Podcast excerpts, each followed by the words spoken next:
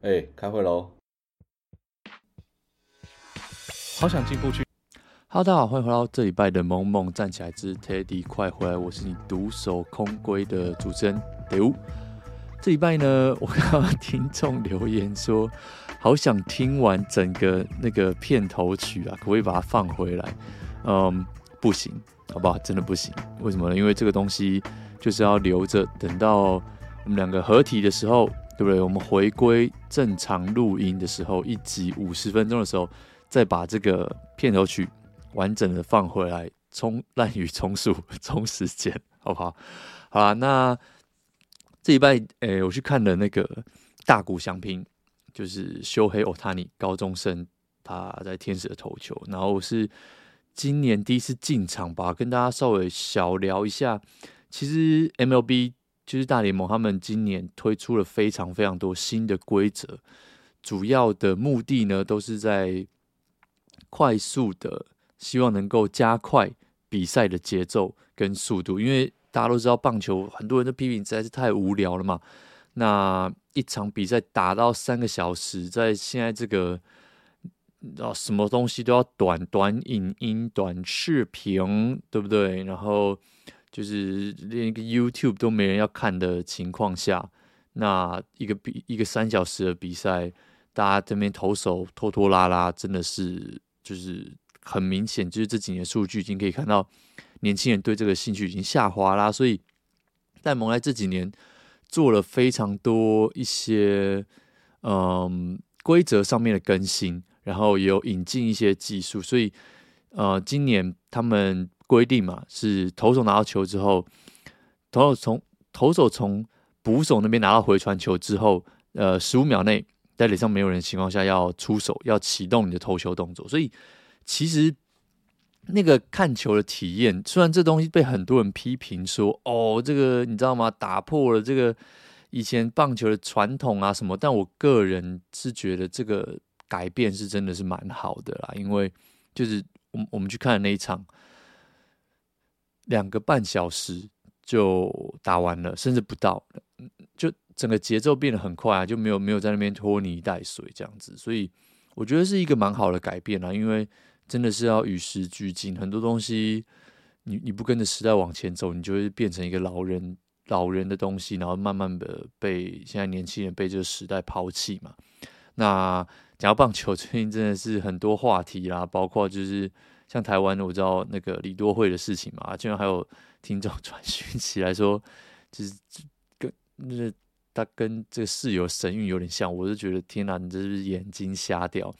但是我真的觉得，不管怎么样，能够让这个观众进场，对不对？就是对，就是一件好事情。不管你发生什么事情，不管你用什么方法，虽然有很多本职迷在那边哭哭夭夭，就说哦，就是台湾棒球队已经都变成啦啦队附属棒球队了。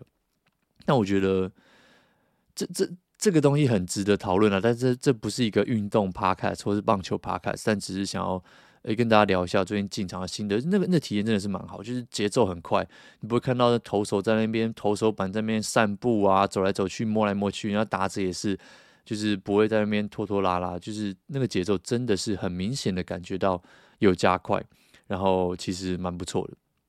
那再来。这再来呢？这礼拜有看到几个有趣的新闻啊。第一个就是苹果 Apple，它的它宣布他们，我们之前有提过嘛，他们准备要做这个活存活存账户。那他们这个礼拜这礼拜一已经确定上线了，已经刚上线了。那你要是有 Apple Card，就是它的那张好像信用卡的那张卡片的用户，才能够使用这服务。那重点是什么呢？它的活存哦，活存的这个利息利率四点一五 percent，真的超级无敌高，没有最低存款需求和没有任何余额的要求，就四点一五真的是一个很夸张的数字。你你想想看，你存一百块，每个月都会给你四块钱，真的是非常非常非常高的一个数字哦。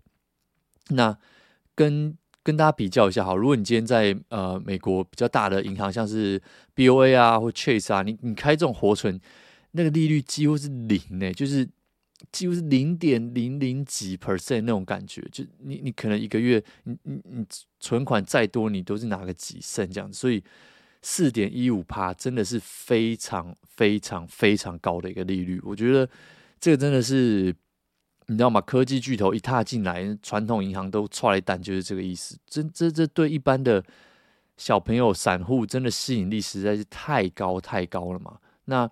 其实虽然虽然网络上有很多类似的服务啊，像我自己，呃，有一些比较常用的活存啊，或者会比较比较不会那么快随时用到钱，我都是自己开在网络银行上面啊。然后那个利率就是基基本上都有三到四趴。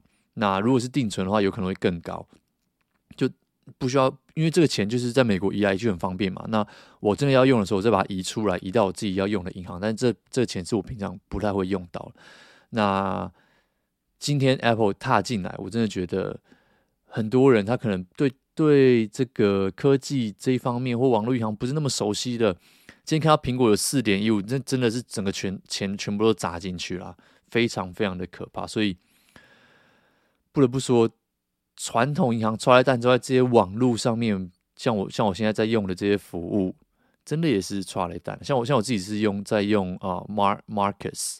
就是 Goldman Sachs 所推出的旗下的一个服务。那其实其实 Apple 这个四点一五帕，它也是跟呃 Goldman Sachs 在合作。那其他还有什么 Ally 啊，美国的这些服务其实非常非常多。只要你去找，他们其实都还算还算是相对安全的一个地方来放你的现金啊。那这出来之后，真的是很多人就想要跃跃欲试嘛。但大家也知道，身为 Android 的最后一道防线，这东西啊、呃，我是暂时先不会用了。好，就会觉得说，哇，天哪！每次回台湾去银行，真的觉得这这是什么老古板的系统？就登个入，然后光是网银要登录就要搞把把我搞死了，你知道吗？就我真的就觉得很夸张，然后。你在消费者端搞那么多，要要要身份证，然后要验证码，然后要噼里啪，然后然后就是还要两个账号、两个密码，什么噼里啪，弄弄弄那么一大堆，结果你最后通常流出去的是你自己后端，那到底在干嘛？好啦，这是一些碎碎念。我们之前也有做过一个集数，就专门在讲台湾的银行有多不方便嘛，跟国外的比起来，然后有很多有听众很多回应啊，就是他们真的是没有那个。动力就是没有那个让他们 push 他们前进的动力嘛。那这个以后再有机会再跟大家慢慢聊好了。好，这个是苹果。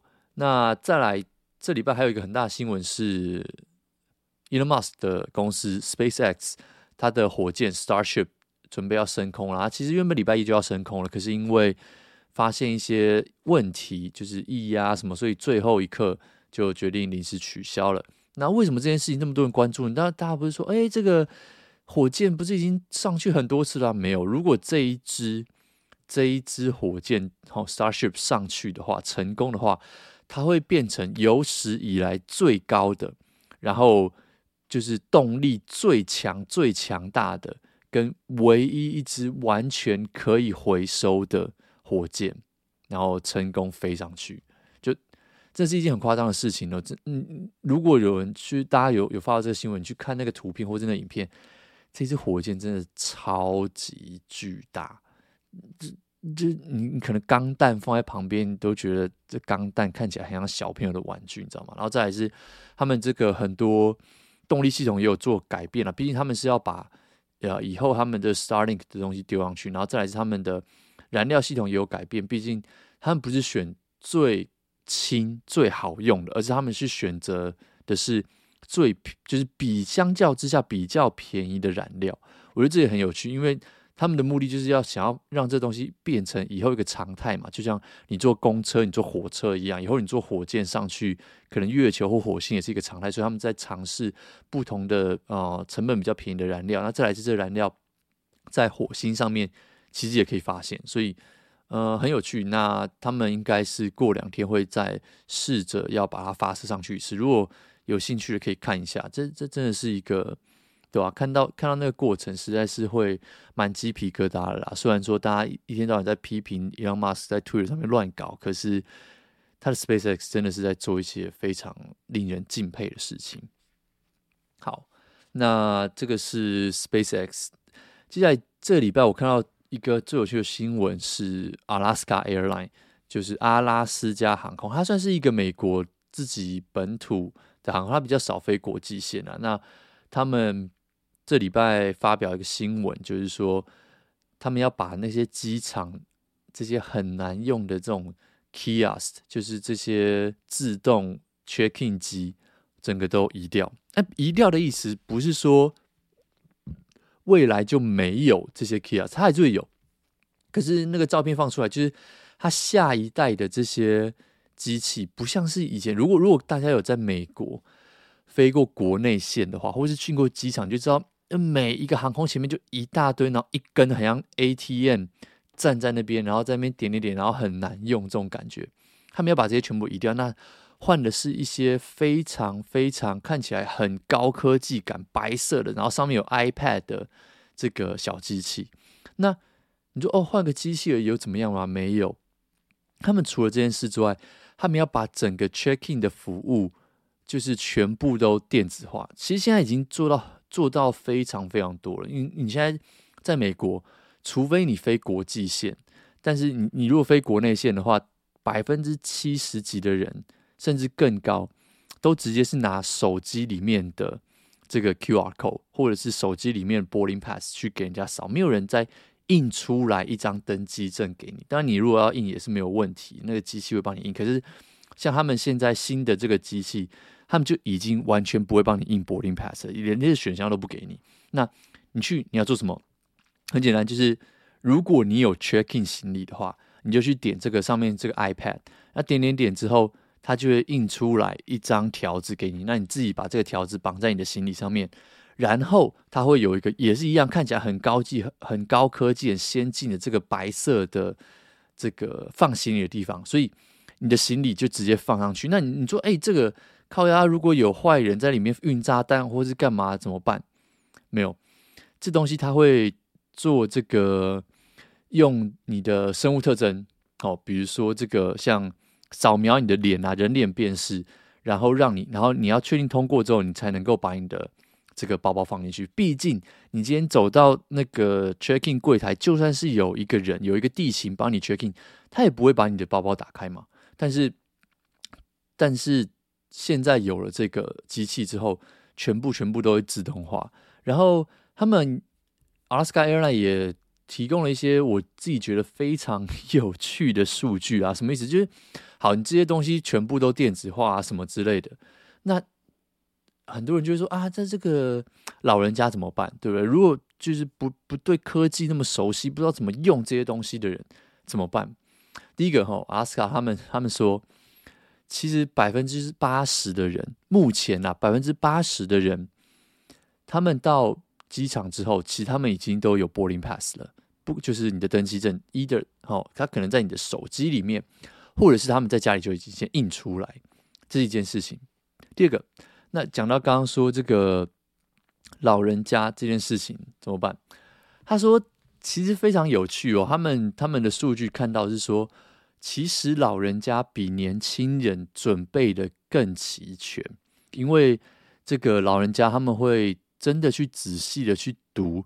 就是之前发出来的 email，然后去去就是遵守遵从 email 里面写的所有的这些指示，然后准备好，然后去去这个机场。这年轻人通常就是 email 都不看，然后就来那边，嗯、怎么样怎么样，弄来弄去，弄来弄去。所以这真的是一个蛮有趣的一个一个事实啦。那大家会觉得说，呃老人家都每次都乱按，都搞不清楚没有，其实。他们看到是老人家比年轻人准备的更好。好，那再来，你说哇，那真的是完蛋了啊？什么意思？就是这些地勤是不是都要失业了？其实没有哦。他们很有趣的事情是，他们会把地勤这一块改变成有点多，有点像是这个 customer service，就是他就会在那边可能走来走去，帮你在操作这些。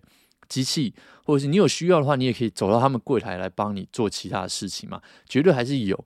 可是地勤就会把他们从这个原本站在的那个柜台后面释放出来，那他们就会去帮其他人忙，因为他们发现说，很多人在机场，他其实是需要有人找到人讲话，那帮他们一点小忙而已。可是那地勤站在那柜台后面，他你就是要排队嘛，那这排队排下去，这全部人都排队排在那边，然后就很痛苦啊，在那边挤来挤去，等来等去，就花很多浪费很多时间。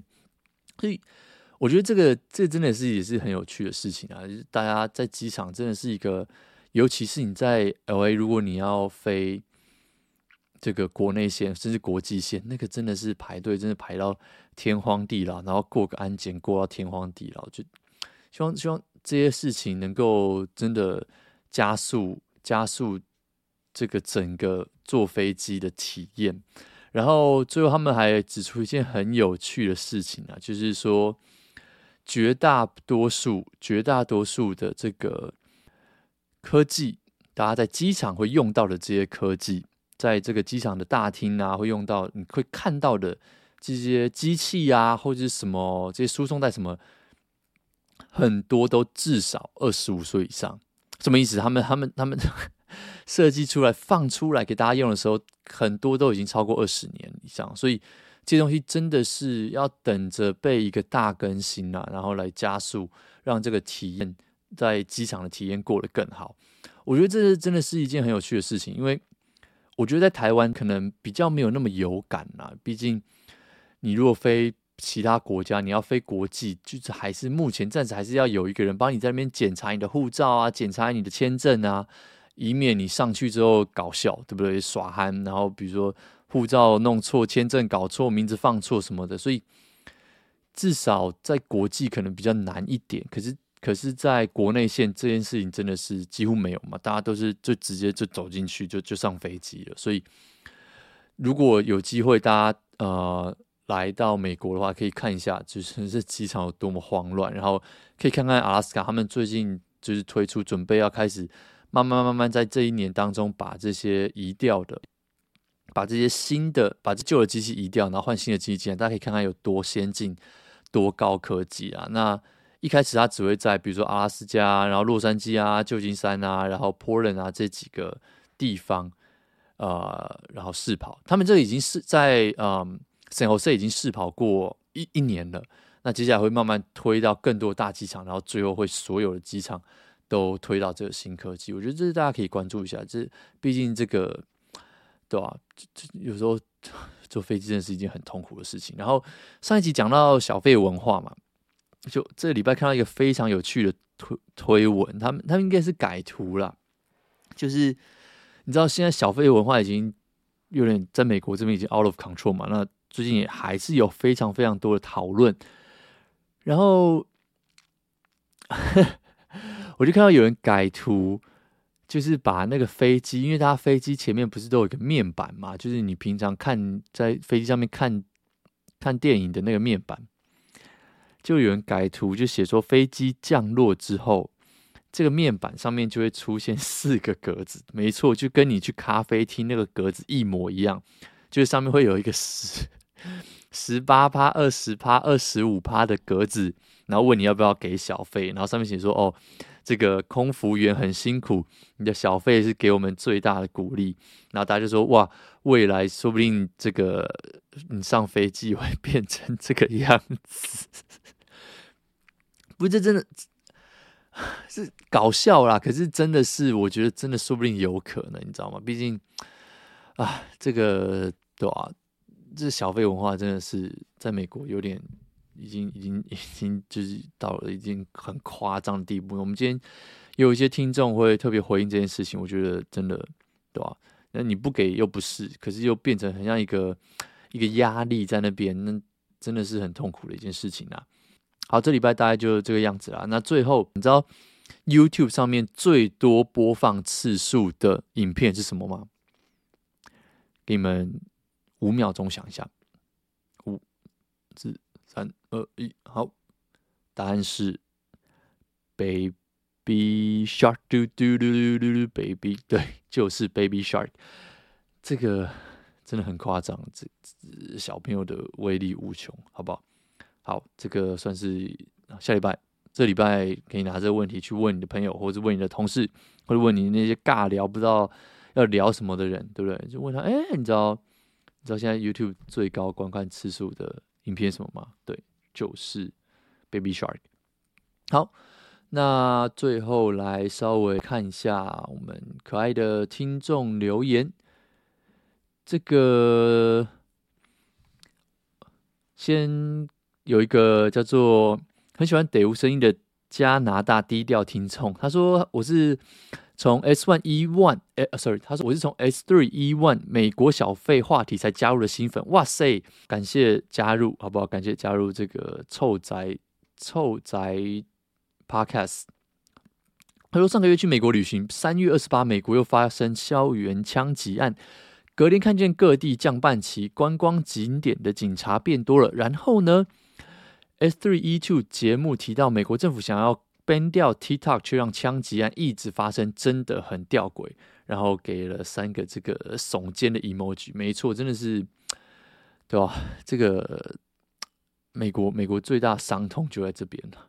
那这里边还有什么议员或者是那个总统候选人说什么啊？一我们这个动台湾，这个每家家家户户一人一把枪，帮他们捍卫中国入侵，就。这人到底有没有脑子啊？但是，对这个没有办法，资本主义，然后这个拉比啊，这这太多政治啊、经济因素牵扯在里面，就就真的真的是很荒谬的一件事情。我，对吧？这个这这话题要讲，可以真的也是 开一整集来讲啊。那很难过啊，可是这就是事实。然后最近。跟那个准备要生小孩的朋友也在那边聊天，他觉得说，这真的是一个逃不掉。你在你在最高级、最贵的学校，那种私立学校，你也你也逃不掉啊。像这次之前枪枪击案的，很多都是发生在最贵、最好的区，然后甚至是那种私立学校的，就你真的是躲都躲不掉。然后那些枪手，他们不是拿一支手枪进去，你知道，他们拿的都是那种。自动步枪进去轰的，就对吧、啊？就然后他们就说哇，就是在想说小朋友要不要带回台湾，毕竟还是比较安全这样子，所以真的是很难呐。就每个每个地方都有每个地方的好，跟每个地方的坏。那你到别的地方的生活，你就要去试着接纳这些事情嘛，对不对？或者是你如果在台湾，你就要想办法保有我们的好，然后让他继续把这些不好的地方，比如说人性、地狱。这这这话题对不对？大家一起努力把它变得更好。